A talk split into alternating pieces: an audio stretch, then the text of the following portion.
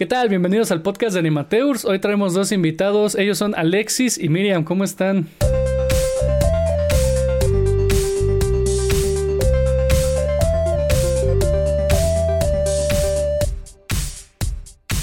Hola, ¿qué tal? A Hola, muchas gracias por invitarnos. No, de qué. qué. bueno, qué bueno que hayan aceptado la invitación, qué bueno que tengan el tiempo para estar en este espacio. Es para ustedes, es para todos y pues bienvenidos. Gracias. De nada, este, bueno. Eh, conozco a Alexis y a Miriam porque ahorita justamente estamos trabajando en un proyecto, en un juego que se llama Toledot y me, me, gustó la idea de invitarlos porque pues estaría padre hablar del juego y también quiero conocerlos más, al final de cuentas son mi equipo, ¿no? Así que vamos a vamos a ir al fondo con ellos, ¿va? Entonces, primero Miriam, tú primero, ¿por qué por qué decidiste este pues dedicarte a esto de digamos, videojuegos o animación o como tú lo quieras ver, o, como tú lo quieras ver? pues, primero que nada, porque no sabía que podía. O sea, mm, voy a tratar de explicarme. Yo estudié diseño y comunicación visual ya hace algunos años y yo siempre quise hacer así desde, pues desde mi infancia, yo quería hacer o animación o videojuegos. Y como los videojuegos lo veía como algo imposible de hacer, al menos en este país, nunca, nunca me imaginé que iba a poder empezar a hacer, por ejemplo, mi propio estudio, mis propios juegos con un equipo pequeño. O sea, eso, eso no era una opción porque nunca lo vi como tal. Y estudié diseño gráfico porque era la opción que tenía a la mano, porque aparte no existían carreras especializadas pues en mi época, ¿no? O sea, ya tiene, como insisto, insisto ya tiene rato que, que soy egresada de una universidad y como tal apenas en Querétaro, porque yo soy de Querétaro, apenas estaban haciendo carreras de animación y como eran muy nuevas, eran la primera generación, me acuerdo que mis papás me, dijeron que no, o sea, me dijeron, no, no, ¿cómo vas a estudiar algo que ni siquiera apenas es nuevo, no? Entonces no, no me dejaron mucho. Y en animación, digo, perdón, en, en diseño gráfico, pues me empecé a especializar más en mi área, que siempre ha sido la ilustración, yo siempre he dibujado. Entonces eh, empecé más o menos mis primeros proyectos eh, cuando todavía iba a la universidad, era hacer storyboards para una animación. Ese fue como mi primer trabajo pagado estando en diseño gráfico. Fue un storyboard para una animación. Y de ahí, cuando terminé mi carrera, me metí un diplomado de animación. Entonces, este, para mí eso era como más accesible conforme fue pasando los años, ya egresada, tuve algunos trabajos así como muy de godines y así. Eh, fue cuando regresé a juntarme con amigos y hacer proyectos por diversión, por, por el valor artístico. Y es cuando empezamos a intentar entrar a convocatorias de videojuegos y empezar a hacer juegos así como de chiquita escala, ¿no? Y ya para 2017 es cuando nos pusimos más serios con esa inclinación por hacer juegos y animación, pues, todavía estábamos como en ese limbo, como que queríamos hacer animación, luego videojuegos, animación. Y ya para 2017 como que nos pusimos las pilas y dijimos, vamos a hacer un juego. Y es el que ahorita pues ya está en consolas, que es el Lonchapalooza. Nice. Más o menos es mi historia. Qué chido, sí, de hecho, me acuerdo haber visto Lonchapalooza mucho en Pixelatl. Este, les quedó muy padre, ¿eh? Les quedó muy chido. Qué padre, gracias. Es más, un día lo voy a streamear en mi canal de videojuegos, pero bueno, luego será otra, otro día. Este, tú Alexis, ¿por qué, ¿por qué decidiste dedicarte a esto? Uy, pues es una historia muy similar a Miriam porque digamos que, bueno, es como generacional cómo entró la industria de los videojuegos y de la animación también como, como aquí al país. y, y, al principio era como un poquito más, todavía más complejo que, que alguien se fuera a estudiar animación directamente a, un lugar donde impartieran esa carrera. Entonces, para mí fue más o menos similar. A lo mejor lo puedo decir mi historia un poquito más atrás. A mí siempre me ha apasionado ser una persona creativa. Y bueno, yo, yo recuerdo que cuando era pequeñito jugaba con mis hermanos a, precisamente a, editar sprites de, videojuegos que ya tuvieran pues toda su librería de, de materiales abierto. Sí. Y entonces, había un jueguito que se llamaba Pecacana 2, que, que era una gallina. Y, era un jueguito muy simple, o sea, podría decirse que es como de corte independiente en esa época. y, y el chiste es que me acuerdo que les poníamos monitos de Street Fighter. yo, llegué a poner un, monito de huevo cartoon ahí en, el original de la gallina de Pekakana 2. Y así es como comenzamos. Eh, obviamente también salían, o sea, juegos donde editas, eh, como los Sims, por ejemplo, que construyes tu casa. O, o también me acuerdo mucho en esas épocas no podría decir números exactos porque soy muy malo con los años, pero cuando, cuando estaba el Doom, eh, estaban unos motorcitos donde tú podías editar tus propios mapas en el juego de Doom.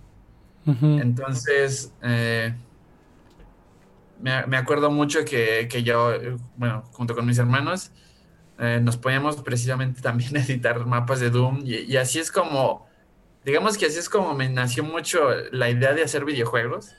Obviamente también, o sea, me gusta mucho hacer animación, eh, pero también eso por el anime. De hecho, ahí sería como que, como dije, la mejor inspiración que tuve como para querer hacer animación y para dibujar.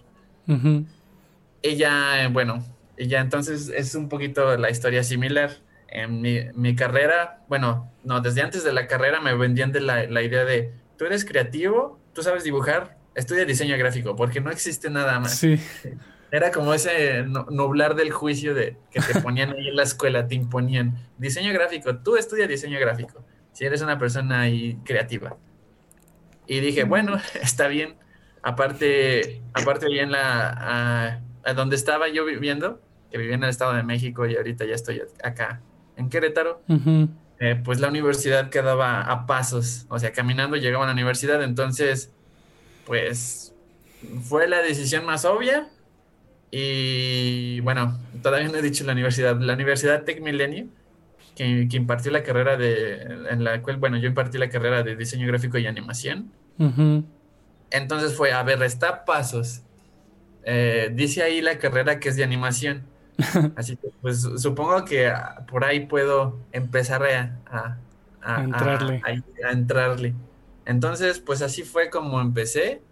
Como la carrera es muy generalista y como, pues, o sea, no estuvo muy enfocada en la animación, ya, mm, ya más, bueno, un poquito después ya empecé a, pues, profesionalmente a a, estudiar más, ¿no? En, animación, tanto en animación como en videojuegos. O sea, digamos que ahí fue cuando empezamos a, crecer muchos de nosotros ya profesionalmente. Órale. Que este. ¿Cómo han cambiado las cosas, no? Porque justamente lo que tú dices, ¿no? Como que el, primero te encaminan a diseño. Yo me acuerdo también de chiquito dibujaba mucho y también, o sea, lo primero que me decían, ah, va a ser diseñador. Este, y como que te vas dando cuenta como conforme creces que son cosas increíblemente diferentes a lo que tú se supone que querías hacer, ¿no? Y este, y les digo que han cambiado mucho las cosas porque la mayoría de los entrevistados que hemos traído aquí ya son de escuelas súper diferentes. Ya casi todas las escuelas tienen una escuela de, una escuela, una, una carrera de animación como tal, pues ya casi no, ya casi no hay como de, ay, no, es que es diseño, porque no, o sea, sinceramente ya la carrera de animación ya, ya es como algo que es una opción muy viable aquí en, por lo menos en universidades, pues, aquí en México. Y pues parte también es por lo que ustedes hicieron, ¿no? O sea, el hecho de que hayan pues buscado dónde y pues crear esos juegos y así, hacen que pues el mercado cambie y obviamente las universidades hacen, dicen, ah, pues vamos a abrir, vamos a abrir carreras de animación, o sea, carreras de videojuegos, al parecer sí, pues sí están llamando mucho. Sí, de hecho, eh, yo no conocía carreras de, para hacer videojuegos hasta que llegué acá a Querétaro. Y acá, bueno, yo soy profesor y imparto en la Universidad Cuauhtémoc. Es una carrera que se llama Contenidos Digitales, pero pues el nombre es más como para vender, para que no, para que no digan los padres, ¿carrera de videojuegos? ¿Qué, qué, rayos es eso? Entonces, Contenidos Digitales es un nombre más bonito. y y ahí es donde, o sea, me di cuenta, ah, mira, ya hay una nueva carrera, bueno, relativamente nueva carrera de hacer video, videojuegos, pero pues eso te digo, es como un poquito, ya. No sé cuál será la primera generación, pero pues, pero pues sé que es una carrera nueva. Sí, cada vez hay más opciones, es más fácil encontrar eh, carreras especializadas, aunque mm, y esto es como algo que escuché esta semana, no siempre los modelos educativos son como los apropiados acorde a la industria, porque a veces eh, especializarlos tanto pues es difícil introducirlos a un mercado, ¿no? Más cuando en México, por ejemplo, esta, esta industria pues apenas está creciendo, pero igual ha cambiado mucho porque, por ejemplo, todo lo que yo estudié en, en, mi... O sea, está bien chafa porque todo lo que yo estudié en mi, en mi licenciatura fue casi que enfocado en presos. Sí. Entonces estaba bien chafa como que por ejemplo, yo era la única de mi salón que tenía una tableta digitalizadora. O sea, y te hablo tabletas, ni siquiera las que están ahorita que son muy accesibles, como tener un iPad o alguna Huion. No, o sea, yo tenía así una Bamboo Wacom, Wacom Bamboo, perdón. Sí. y me duró los años esa y todo el mundo, hasta mis maestros me preguntaban qué, qué era y yo así como, what the heck, ¿cómo que qué es? O sea, que no ustedes son profesionistas, deberían tener una. Y, eso porque a mí me gustaba la ilustración digital. Y yo aprendí, toda la ilustración digital la aprendí como desde 2005. 2005 con tableta, pero yo desde, desde el 98 dibujaba en, en, en PCs, así en Paint, ¿no? Entonces siempre me gustó la ilustración digital, aunque no, ni siquiera sabía cómo se llamaba. O sea, yo era como, ay, puedo dibujar en la compu, qué genial. Entonces, como ha ido cambiando muchísimo, y, Alexis pues no, no, no deja mentir porque pues es profesor, este, a veces que los chavos que entran a hacer prácticas o hacer así cosas con nosotros, y es como, no manches, yo no sé nada de lo que ellos saben. Y, es como entre, entre padre porque puedo aprender de ellos, pero como frustrante pensar así como, ah, todo lo que aprendí es de impresión. Pero yo creo que mm, es más lo que aprendes fuera de la escuela, cuando ya terminas, cuando ya estás del otro lado, porque pues ya empiezas a decidir más o menos qué tipo de skills quieres ir trabajando para irte introduciendo a, la industria que quieres pertenecer, ya sea animación, videojuegos, um, cortometrajes, tal.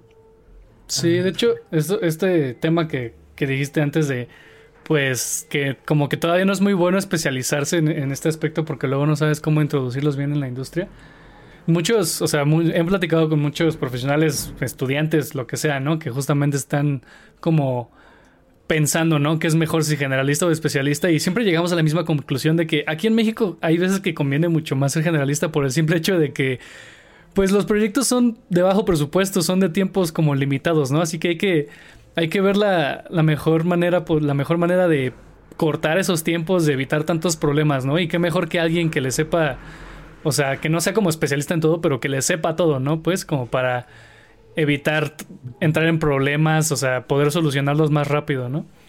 Aparte, eh, bueno, bajo la experiencia que yo tengo, como que hacerte especialista se va dando mm, con mucho tiempo, o sea, no, no es tan sencillo como, ah, en mi carrera elegí esto y ya para ahí toda la vida de eso. O sea, me, me he dado cuenta que mucha gente dice, ah, mira, de repente aquí ya cambié de, de rubro porque pues empecé a crecer profesionalmente más aquí, me empecé a hacer mejor aquí y dije, pues aquí, de aquí soy. Entonces, como que, bueno, dejarlo a nivel estudiante, por lo menos en lo personal, sí me hace como un poco, eh, ¿cómo decirlo? Como, pues cerrarte muchas puertas. Es mejor como que hay, hay crecer y tú mismo te, das, te vas dando cuenta dónde, dónde calas mejor. Sí, claro. Este, de hecho, o sea, no sé si sean como especialidades como tal, ¿no? Pero muchas escuelas ya están empezando a como dividir este, esta industria de la animación o de los videojuegos como cual sea, porque todavía no sé cómo dividirla exactamente, pero por ejemplo, Coco tiene ya tres carreras diferentes, o sea, tiene la carrera como de cine y series, televisión, todo eso. Tiene la carrera de videojuegos, pero arte en videojuegos y tiene la carrera de programación en videojuegos. De hecho, videojuegos lo dividen en dos. Este, ok, cuéntenme, cuéntenme de Toledo, ¿no? es el proyecto que, en el que he estado trabajando con ustedes y quisiera saber, pues, cómo nació. O sea, obviamente ya me han contado, pero, pues, más detallitos, ¿no? O sea, cómo nació, por qué siguió y cosas así. Va, pues, Toledo nació como un proyecto de Jam. ahorita, pues, está apostando más, un poquito más. Ya lo platicaré un poco más adelante, pero al principio nació, pues, bajo la plataforma de Game Jam Plus. Game Jam Plus está hecho en, allá en Brasil eh, a nosotros nos llegó pues la información de este jam eh, porque se hizo como a nivel internacional. Bueno, ya lleva si no estoy mal, como ya como cuatro años haciéndose como ya a nivel global. Y, en cada país hay alguien como que ahí representando el Game Jam Plus. En, eh, en nuestro caso es el índice MX, que de hecho pues es un... han hecho unos muy buenos eventos. La verdad yo les tengo mucha estima a los del índice MX. Y entonces, eh, pues ya, como esta vez por pandemia no se pudo hacer un, un evento de índice MX, bueno, que por cierto es allá en Chihuahua.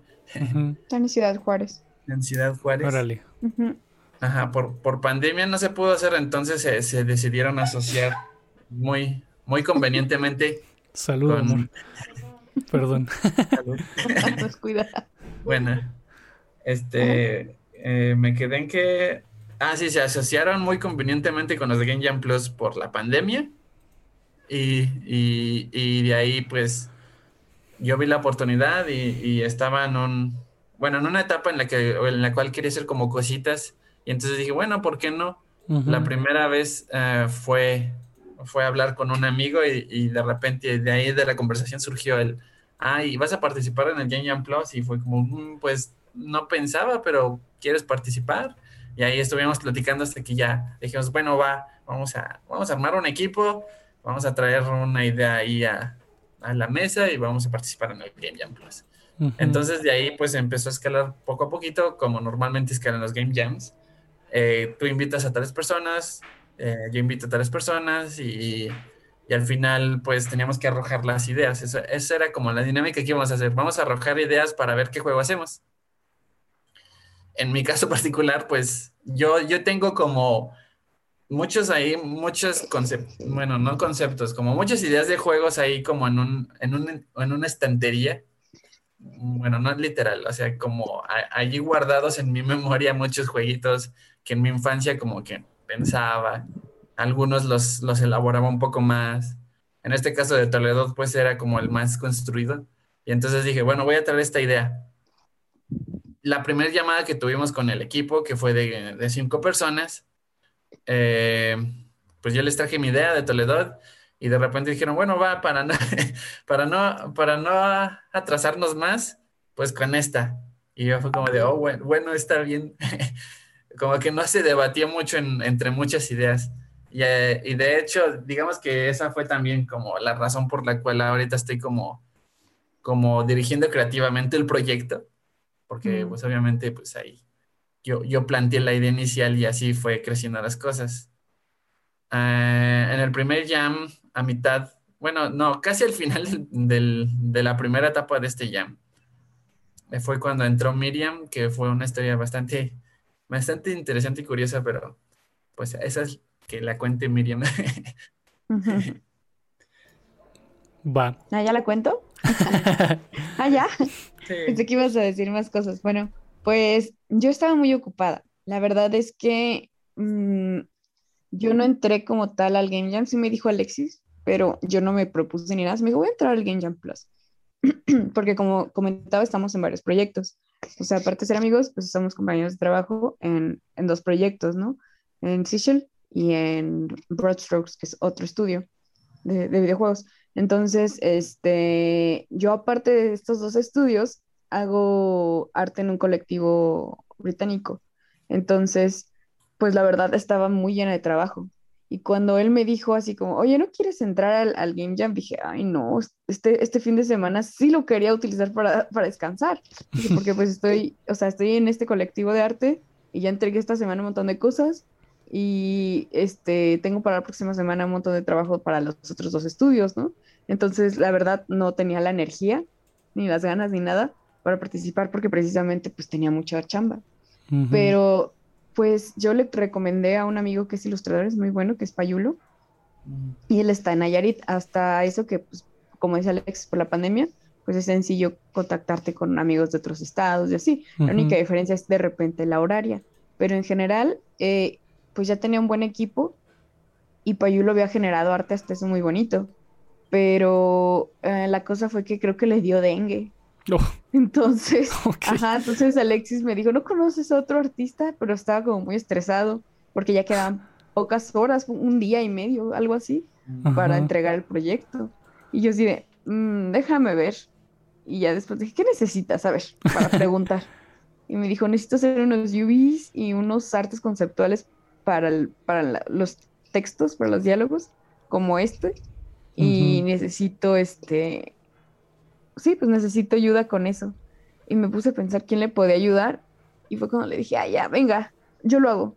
Y dijo, ¿en serio? Y yo, sí, vamos, vamos, ya, pásame todo. Y me puse así en, en, en friega a hacer los tres, bueno, los dos personajes que faltaban y me mandaban unos UVs de, de, unos, de unas cosas 3D, pero para eso pues yo no soy así que digan muy buena con 3D, o sea, los UVs que hice para Launch los hice al modo antiguito, o sea, de que despliegas todo el modelo y te así coloreas, y así los hice en Photoshop. Igual así los hice para Toledo, o sea, ahorita las skins que tiene de la monita chiquita de ave, yo la hice así como, como más o menos sé hacerlo, no, no te digo, no, no estoy aprendiendo todavía y eso es algo bueno que me está dejando este proyecto, es que puedo aprender nuevas cosas en relación al desarrollo. Y pues ya fue como, como me metí y ya después yo le fui, o sea, yo conocí a, a Flor en, en, la invitación que me hicieron a, a una evaluación de, del trabajo semestral de los estudiantes de, de Coco. Órale. Y este, ahí fue cuando las conocí, vi que tenían un montón de talento y un montón de, um, ¿cómo decirlo? Ellas tenían como los pies sobre la tierra sobre qué significa el desarrollo de videojuegos. Están y por eso no las olvidé. Ajá, por eso no las olvidé, porque no digo que olvidé a los demás estudiantes, de hecho me acuerdo de todos sus proyectos, pero ellas sí, sí demostraron que estaban bien conscientes de cómo funcionaba la industria, no eran nada más trabajos de estudiantes, sino que ellas comprendían para qué target iba, comprendían cuánto tiempo les iba a tomar. Entonces a mí se me hizo muy impresionante y por eso les hablé. Y bueno, el resto es historia, se fueron uniendo más personas y creo que Alexis nos podría contar más de eso.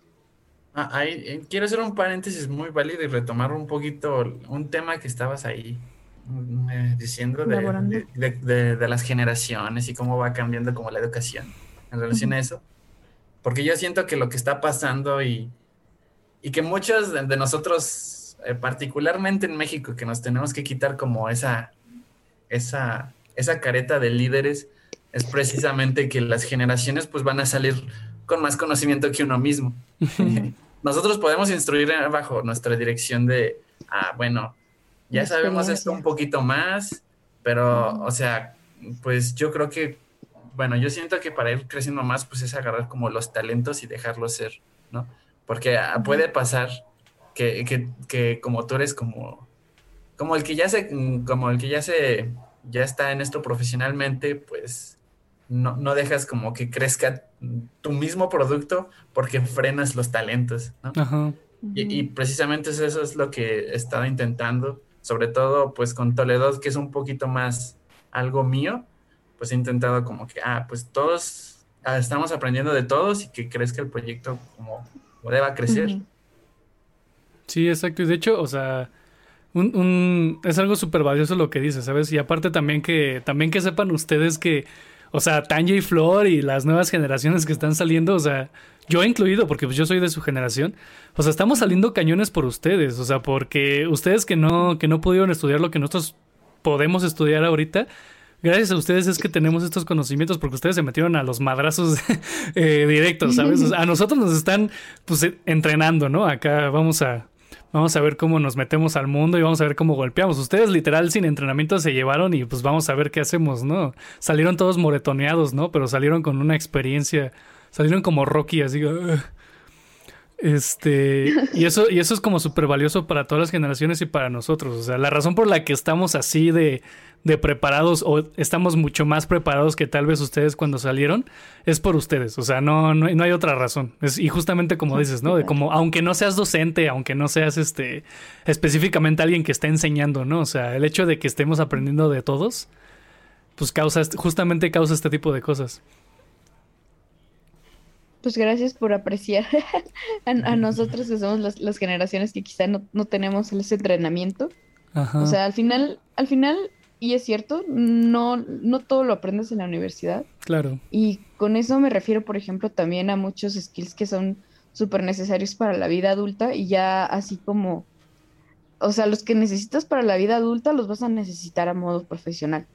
O sea, aprender a comunicarte, aprender a trabajar en equipo es algo como bien básico para la humanidad y que eso te va a ayudar a modo profesional a, a, llegar como a ciertos logros, ¿no? Y este tipo de skills como de comunicación y tal, siento que nos enseñan eh, tanto en, en, las escuelas porque pues precisamente las, las escuelas buscan enseñar eh, otro tipo de habilidades que son más técnicas, ¿no? Y no está mal, no digo que esté mal, sino que digamos que la experiencia pues la haces a veces hasta saliendo de la escuela y, yo siento que es como de repente un poquillo injusto, ¿no?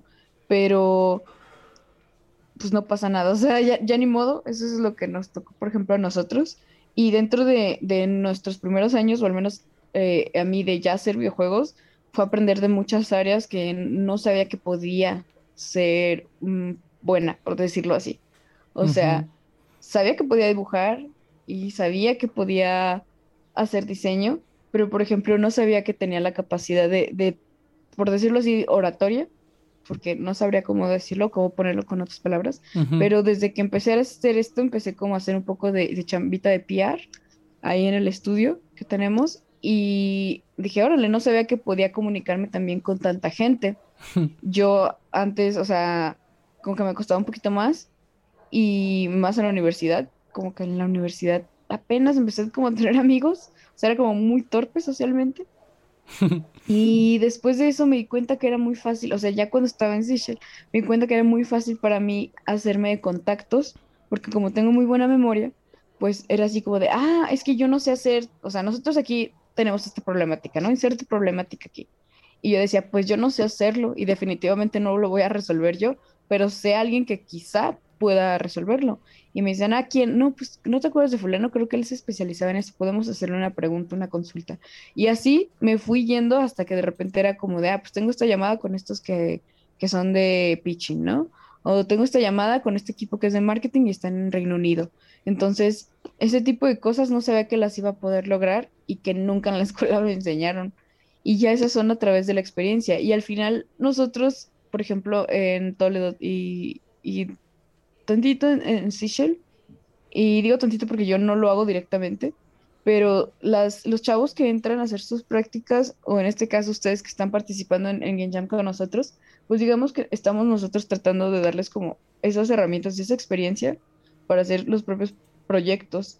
Y eso lo obtuvimos nada más a través de nuestra experiencia que era totalmente pues en la niebla, ¿no? Era como, ¿cómo se usa esto? O sea, como, híjole, pues no sé, y cosas como más adultas, como decir, ah, no, hay que, hay que ver qué onda con el SAT, y ya es como una pesadilla, pero, pero fue algo que solo aprendí ya haciendo las cosas.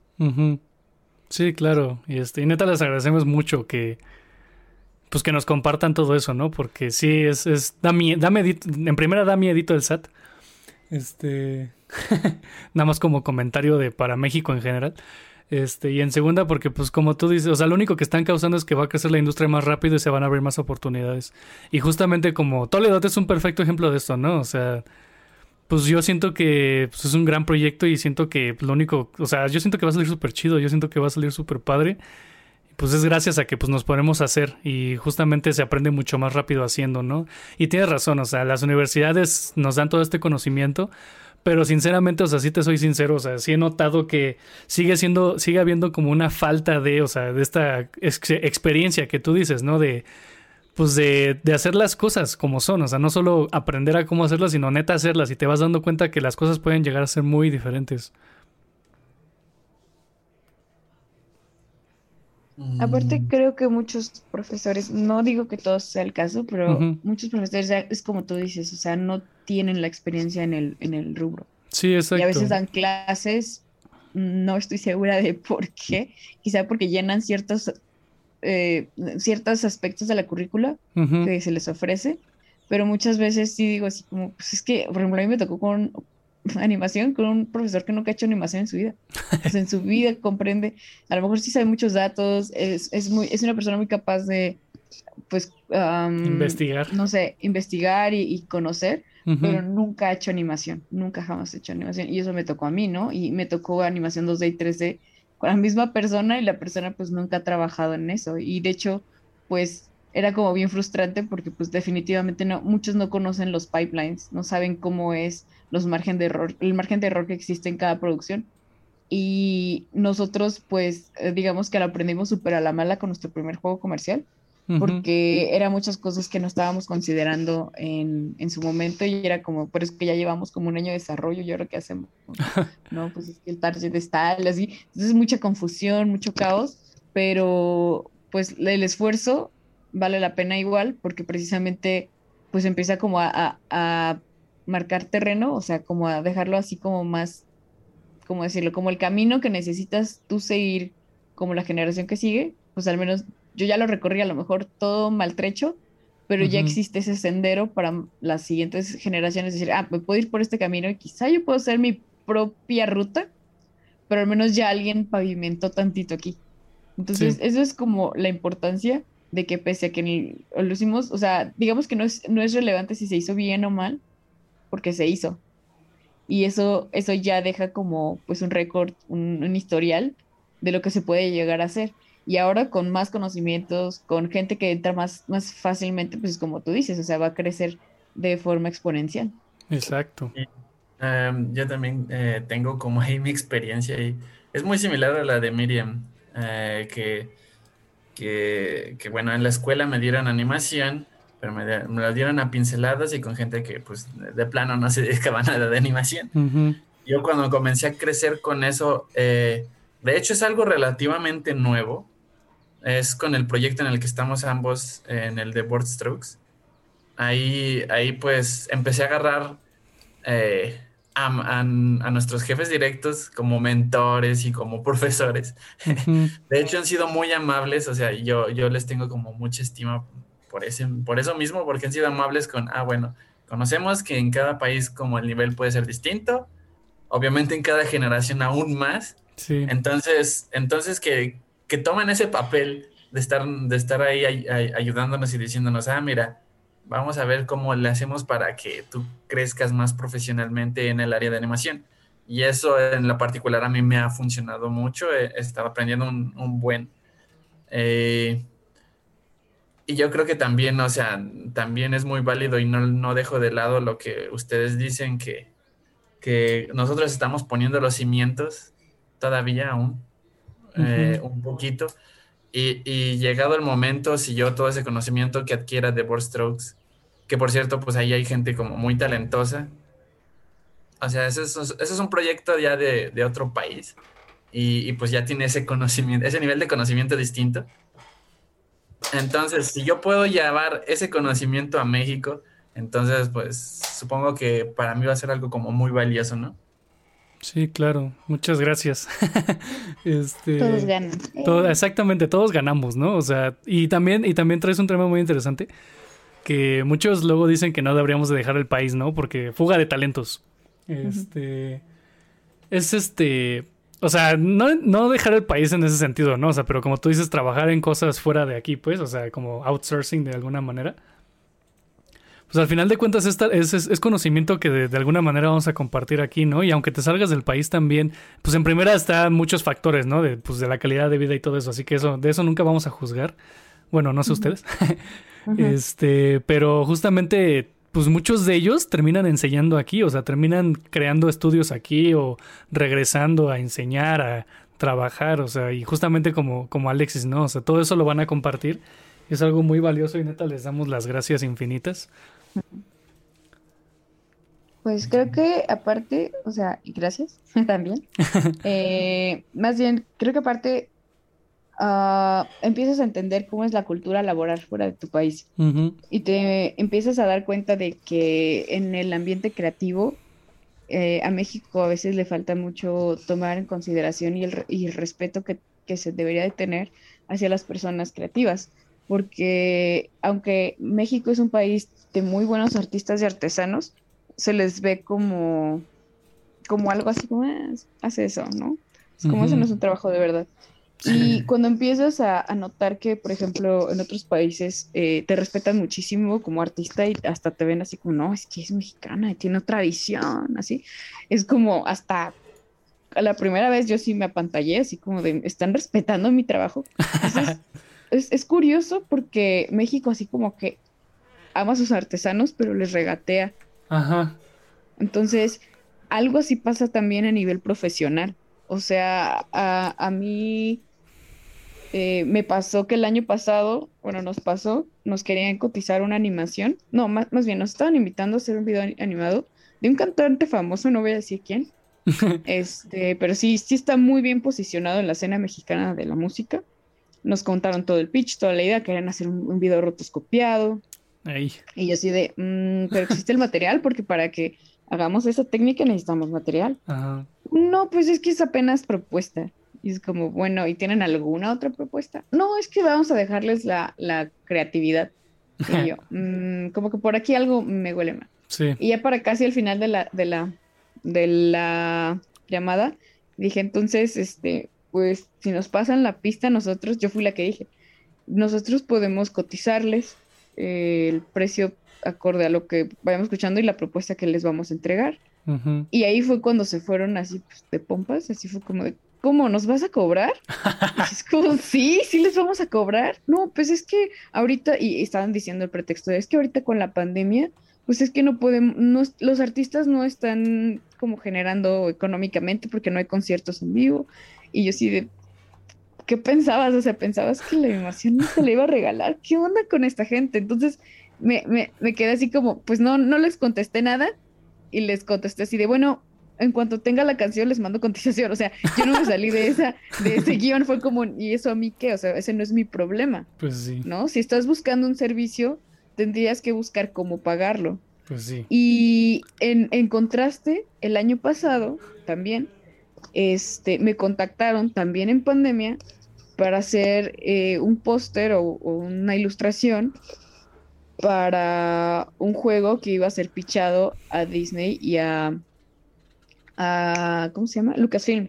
Nice. Entonces, ese juego ya es un, es un remake de un juego, de un equipo donde iba a estar gente con mucha trayectoria. O sea, no, no estoy segura si puedo decirlo, pero pues esa idea, si es por Lucasfilms, como de qué tema es. Ajá. Entonces, este, eh, llegaron a mí y me empezaron a preguntar la cotización y alguien me dijo, es que la estás dando muy barata, mínimo, y eso es parte de, de- de, como dice Alexis, de uno de mis mentores, y me dijo, mínimo tienes que cobrar 50 libras la hora. Y yo así de, ¿what? ¿Puedo Wow. cobrar eso? Así fue como, "What? ¿en libras? Así. Y, y pues, pues cobré, así como, como acorde a su, a su consejo y como me está explicando. Ha sido la ilustración como más profesional que he vendido, más cara, por decirlo así. O sea, no, no siento que sea precisamente cara, sino más acorde al presupuesto Sí. para lo que era. Entonces noté que la cultura y cómo se veía, o sea, el otro cuando empecé a discutir con el, con el cliente el precio, ni siquiera lo dudó, o sea, le dije así como, ok, me, me tardo 15 horas, más o menos. Le dije, "Ah, puede que haya un margen de error, le dije, pero digamos de 15 a 18 horas y cambios eh, tales, le dije, y, y el, el precio empieza en 50 libras la hora, ¿qué opinas? Sí, y yo digo, ¿what? Como, no manches, o como, ¿qué está diciendo? ¿Cómo crees? Ajá. Y ahí me di cuenta que nuestra relación que tenemos con la cultura de trabajo es muy diferente y por eso mucha gente se va o empieza a trabajar también en otros espacios, Sí. porque el respeto hacia el creativo y hasta el respeto dentro del equipo cambia muchísimo y ahí es cuando te das cuenta que a México no solo le falta a nivel, al nivel técnico no, a nivel artístico no le falta, a nivel conocimientos no le falta, lo que falta mucho es a veces la cordialidad y el respeto dentro de los espacios de trabajo. Y por eso muchos también se van. Es más cómodo trabajar donde te dejan trabajar. Es más cómodo trabajar donde la gente presupuestúa, eh, presupuesta, perdón, su, su, su proyecto y tiene un capital destinado acorde a las necesidades de su proyecto y está planeado, no está planificado. Eh, donde hay una cultura de, de la puntualidad y de, y de, los espacios, así como de respetar al otro, y de que en, en, en estos países el trabajo, pues no lo es todo, o sea, mm, saben que tienes una vida, por ejemplo, eso es lo que no, mm, yo le aprecio mucho Bruce Strokes, porque no conforme a que me están em- um, enseñando mucho, cuando tuve dificultades en enero porque pues pasó lo de mi gato y todo, y también a ustedes pues les tocó parte de eso en Toledo. Estuve ausente un buen rato, pues estuve ausente un buen rato porque estaba haciendo un proceso de duelo. Y en estos equipos fue como, no, pues todo el tiempo que necesites, este, pues tranquilo, eso es más importante, ¿no? Y eso es algo que aprecié mucho, que en otras circunstancias, en otros, en otras áreas laborales en las que yo estuve, no, ni de, ni de PEX te vas a ir ahorita. Oye, pero es que mi, mi mamá se enfermó. No, ¿y qué? O sea, necesitas trabajarme. Y, y eso fue algo que, que creo que por eso es tan común que pase pero eso no quita que nosotros, por ejemplo, tomemos lo que sepamos, por ejemplo, que ahorita lo estemos aplicando a Toledo, un pipeline un poquito más estructurado, eh, herramientas de trabajo que nosotros no conocíamos en nuestro primer proyecto y que conocimos gracias a, a Browstrokes y que ahora estamos aplicando para Toledo. Esas herramientas no las pudimos conocer si no hubiese sido porque trabajamos con un equipo extranjero, por ejemplo. Claro. ¿Algo quieres agregar, Alexis? Mm, me quedé procesando.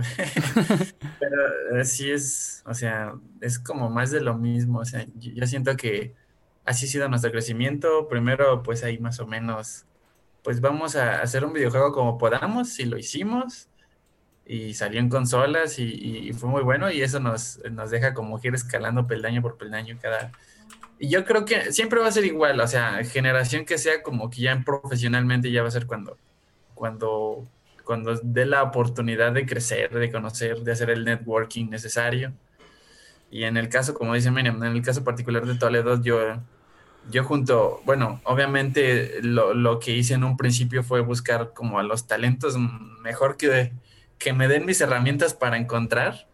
Por eso muchos, muchos de ustedes pues los busqué directamente con Miriam, porque Miriam pues es muy buena y para el networking. muy buen ojo para el networking y, por eso está como gente como, bueno, pues un escritor o, este, bueno, este Jigo o Hayden que está ayudando en la música, como gente de otros países que ya tiene como que más experiencia. Y, y obviamente también, pues no dejando de lado que esos también pues nos van a, a nosotros a traer más conocimiento, a hacer más robustos nuestros procesos, más robusto nuestro, y, más adelante, o sea, con otro juego que no sea Toledo, vamos a poder mejorar eso. Claro, crecer y crecer y crecer y crecer. Y creo que lo, conforme a lo que dice Miriam, de pues de nuestra cultura, o sea, la cultura que tenemos justamente de, de trabajo, lo único que nos queda es tratar de cambiarlo, ¿no? O sea, creo que nos toca a nosotros, a, a, su generación, a mi generación, pues empezar a, pues a cambiar ese chip, porque sigue estando muy fuerte, sigue siendo muy fuerte eso de, ay, ¿a poco vas a cobrar por hacer esto? Pues sí, pues ¿dónde crees que como? ¿Qué? Como Bob Esponja, aire y partículas, fotosíntesis. fotosíntesis. Buena referencia, justo, o sea, nos toca, nos toca cambiarlo a nosotros y creo que vamos bien, o sea, creo que lo único que tenemos que hacer es como dar a entender que, pues que esto requiere demasiado trabajo y que necesitamos comer y que, pues que al final de cuentas todo eso, o sea, esta industria, pues ya, ya entra nada más también la del entretenimiento y publicidad, ¿no? Porque pues toda esta industria es de las que más generan en el mundo. Es increíble la cantidad de dinero que generan. Así que, pues el hecho de que nos menosprecien es como algo muy tonto. Pero creo que ya, o sea, con el tiempo va a ir cambiando. Porque como así como estamos haciendo crecer la industria, yo creo que también va a crecer como ven la industria, la gente que no es tanto de la industria, pues. pues es una lucha bastante compleja porque, sí. o sea, digamos que si el gobierno decide como que estás luchando contra corriente porque nosotros no apoyamos eso. Entonces es cuando tú debes de decir, bueno, ya ahí le paro porque no voy a ganar nada, o sea, mejor yo, o sea, pues es un, poquito estable. pero mejor yo busco ahí mejorarme y ya luego, pues como del toro, ¿no? Del toro para presidente. yo, yo, creo que hay mucho tabú, o sea, al final siempre se ve como lo entretenimiento como algo malo, cuando pues no se dan cuenta que, o sea, por ejemplo, para, empezar los videojuegos es como tabú de, ay, es que los videojuegos son malos, ¿no? O sea, hasta a mí me ha pasado dentro de mi familia que cuando estaba, empecé a hacer esto de videojuegos era como que me preguntaban qué era y era como, ah, videojuegos, estoy, estoy de desarrolladora. Era como un, ah, así como que me daban el avión. Después empezaron como los reclamos. En, en, o sea, yo lo digo en mi núcleo, no, perdón, no, no en mi estado, no con otras personas, porque a lo mejor otras personas con las que yo me llevo, pues sí ven, o sea, sí aprecian los videojuegos, pero por ejemplo, con familia dices tíos, primos, tal, ¿no? O sea, que no son dentro de mi familia nuclear. Y después llegaron los reclamos de, ay, pero los viejos son malos, ¿no? Es que mi hijo tal y tal. Y yo sí de, bueno, eso es más bien su dinámica familiar. Sí. Y me acuerdo que, que, o sea, aparte yo soy media contestona, entonces me dijeron así como de, ay, es que mi hijo se desvela un montón jugando videojuegos. Y le dije, pues yo me desvelo un montón haciéndolos. Entonces, para mí, lo, lo gratificante sería que un niño se desvele un montón jugándolo. Y pues se quedó así como de... Ay, no. Le dije, ajá, fue como, sí, pues sí, eso espero que sí, sí, cuando yo, yo trabajé tanto haciendo un videojuego un niño, o sea, no digo que sea mi, mi objetivo, claro, y que no esté bien, o sea, está mal. Eso habla mucho de las dinámicas familiares y así. Eh, pero, o sea, yo, yo dije como que para mí me halagaría que un niño se desvele jugando tanto lo que yo hice, desvelándome. Pero hay todavía un tabú. El gobierno todavía cree que si no es para educación no sirve. Sí. Lo cual pues está como fuera de la realidad porque no tiene que ser eh, de corte didáctico para que sea educativo, para empezar. Y dos, eh, a nosotros también nos pasó como que queremos hacer un juego para la filarmónica y es que, este juego para quién va, o sea, es que no conocen ni siquiera cómo funciona eh, la distribución, no conocen cómo funciona el mercado, entonces pretenden hacerlo para el bien común pero sin querer meterse en entender la industria. Entonces hay una derro así hay una derrocha de, de, de, a veces hasta de pues dinero en, en proyectos que no, no prosperan.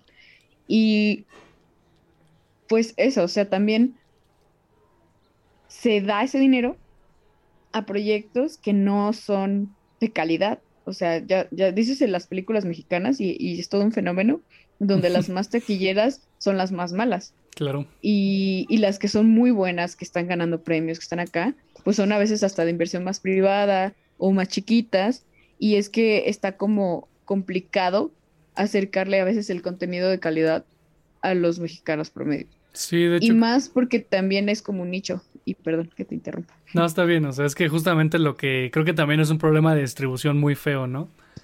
Este, porque sí, justamente, yo también he visto mucho este fenómeno, ¿no? De que No Manches Frida 2 es de las películas más taquilleras del mundo.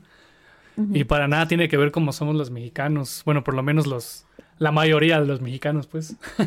claro. Este... Y, aparte los videojuegos, los mexicanos no consumen juegos mexicanos. Entonces, o sea, los mexicanos casi solo consumen juegos de AAA. Entonces también es como muy difícil eh, hacer ver eso a gobierno, así como de, bueno, quizá podemos intentar hacer un estudio AAA mexicano.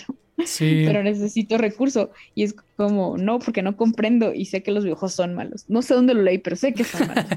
es, complejo, es complejo, pero pues eh, estamos haciendo nosotros pues como el, intento, ¿no? De, de cambiarlo. De, cambiarlo. Sí, nos ven como arriba las marihuanas, Joaquín. Arriba los Nintendo. Arriba el Nintendo. Este, sí, o sea, es un. Creo que eso va a ir saliendo poco a poco, ¿no? Porque justamente creo que las generaciones que piensan eso lo tienen bien metido a la cabeza. Y justo espero que cuando tenga de invitado a Fer Campos, que es de Render Farm, no sé si lo ubican. Este. Porque es mi profe y pues también quiero tenerlo invitado. Yo, yo no sé si vieron, pero una vez justamente estuve en Shark Tank.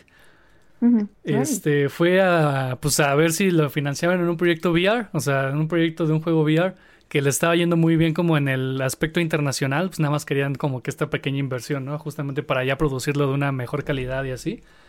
Y pues básicamente no, o sea, los tiburones en primera porque no sabían qué onda con, con la industria, ¿no? De, de, los videojuegos y así. Pero su principal razón, que sí fue lo que me chocó, la neta, es eso. O sea, lo que tú dices de que, ay, no, es, es violento el juego y yo no quiero fomentar eso. Y pues así como de chale, o sea, cómo, o sea, y ahí te das cuenta que cómo, cómo va cambiando y, y pues va a cambiar, porque esos cuates tienen un buen de dinero y el hecho de que tengan un buen de dinero y que tengan como pensamientos tan, tan anticuados, digámoslo así, pues está cañón, ¿no? O sea, o sea, con esos, con esos, con esa ideología llegaron hasta ahí, pero justamente, o sea, los... Como un show. Ajá, sí, al final de cuentas también es un show. Que también nos invitaron a nosotros en algún momento Ah, qué chido. Estudio. se extendió la invitación, no a nosotros directamente, no a Alexis y a mi a otro Ajá. compañero. Y sí decía, pero dijo que me disfrazara, así de, ah, pues haces juegos, disfrázate. Sí, que se note que eres creativo y así. Y dije, pero uh, es una industria, o sea, es un trabajo. Sí, Es a lo mejor un trabajo creativo, es un trabajo divertido, es un trabajo N, ¿no? Califica- calificativos, pero es un trabajo y, es, y lo hacen personas, no, no gente así como, ah, no sé, como nos quieran ver así como de, ah, como, o sea, nos han dicho de todo, ¿no? Es que ustedes han de ser genios si hacen juegos, y es como, no, solo somos humanitos que queremos aprender a hacer esto y, y a lo mejor eh, distribuirlo en una consola, en una tienda digital, o sea, sí es difícil, pero tampoco es como que seamos más inteligentes que el resto o que seamos para entretenerlos. Haces juegos, ah, debe ser así como una persona súper creativa y ponte un gorro y una playera así como de tu juego Dios que mío. te- y seas así, es como, no, es que no, por ahí no va. Entonces, nosotros como que aprendimos que, que quizá eso, esa, esa alternativa no es para nosotros. Ujú. Y pues tú mismo lo estás comentando, ¿no? O sea, los que están en ese show, pues están así como, no, es que es violento, no, es que este dinero no me va a sacar dinero. Sí, Entonces, es como, no, sí te va a sacar, pero tienes que saberlo distribuir, conocer la industria. Y no Claro. quieren tampoco. sí, exacto, ¿no? Al final no quieren, ¿no? O sea, estamos metidos en lo que conocemos y de ahí no queremos salir a veces. Este, bueno. Antes de irnos, bueno, sí, antes de irnos porque pues ya estamos llegando como a tiempos límites. Este, bueno, estamos, ellos son este de parte del equipo de Toledot. Nada más Alexis, platícanos tantito, rapidísimo, de qué trata Toledot y las redes de Toledot para que lo conozcan y pues conozcan el juego, pues. Va, sí, sí, sí, me ha faltado eso. Bueno, el juego de Toledo de- se trata de un personaje que se llama Ave. Ave, bueno, es un, es un videojuego de crafting. Entonces, ah, eh, nosotros lo que estamos apostando, o sea, como que algo interesante que estamos haciendo en el juego es hacerlo con otro pilar principal que sea la aventura. Entonces es de crafting y aventura. Cuenta la historia de, de un personaje que nace sola en el mundo y el mundo se va po- poblando poco a poquito. El mundo es un cubo, de, de hecho, y se va poblando poco a poquito y, y va conociendo al universo pues, eh, de, de personajes, NPCs eh, que, que rodean este mundo. Y de ahí va la historia principal del personaje de Abby. Eh, pues eh, las redes de Toledo, ah, ahorita solo estamos en, en, en Twitter como arroba Toledot.game. Entonces por ahí nos pueden buscar si quieren saber un poquito más del videojuego. Es una propuesta interesante, es una propuesta independiente. Bueno, de corte independiente, entonces pues van a ver ahí cómo es el proyecto. Es muy buen proyecto. Eso sí. Sí. Entonces pues ahí los invitamos a que lo vean. Sí, perfecto. Yo dejo, yo dejo los links a, to- a la red social de Twitter. Eh, también, este, pues Alexis me dio permiso de streamear justamente los procesos de los personajes porque yo me estoy encargando de eso. Este, así que también estén al pendiente aquí del canal. Ahí va a haber más contenido también de eso. Y pues nada, este, muchas gracias por venir, muchas gracias por compartir todo, todo esto, todo lo que platicamos. Muchas gracias por hacer crecer la industria también. ¿Quieren dejar redes personales? La mía solo es arroba Miriam Karina en Twitter. Ok. um, con I latinas y con K, Miriam Karina. Y este, pues no, al contrario, muchas gracias por la invitación. eh, fue una plática bastante amena y estuvo muy padre poder platicar un poquito más de los matices que existen en la industria de desarrollo de videojuegos también en México. Sí, Ah, claro. Mi, mi Twitter personal es arroba alexitoplayer1. es como mi, es mi nickname, de hecho. Entonces ahí me, me pueden buscar por arroba alexitoplayer1 y, y ya me encontrarán. Y pues igual, muchísimas gracias por, por el espacio en Animateurs y pues si les sirve de ayuda nues- ahí nuestra plática, pues viva. No, sí, yo creo que le va a ayudar a muchos. Fue una muy buena plática y, y siempre hay alguien, o sea, aunque sea una persona saque algo bueno de esto, ya con eso me doy por servido. Así que no pasa nada, no te preocupes por eso. Y también voy a dejar las redes de Seashell, también voy a dejar el link a Lonchapalooza. Yo lo, de hecho, ahorita lo estoy viendo, lo voy a comprar. Ahí les invito a ver mi stream en Chocolates Gaming. este, y le voy a decir a mi amigo también que lo compre si se puede en co-op, ¿no? Sí. Este, Sí, en, en, en Steam sí. Perfecto, perfecto. Sí, es que somos PC Gamers, Master Race. Ah, excelente. Este, pues nada, muchas gracias por venir al programa. También les dejamos todas las redes de Animateurs abajo en la descripción de cualquier plataforma en la que estén viendo esto. Y pues nos vemos y muchas gracias. Bye. Gracias.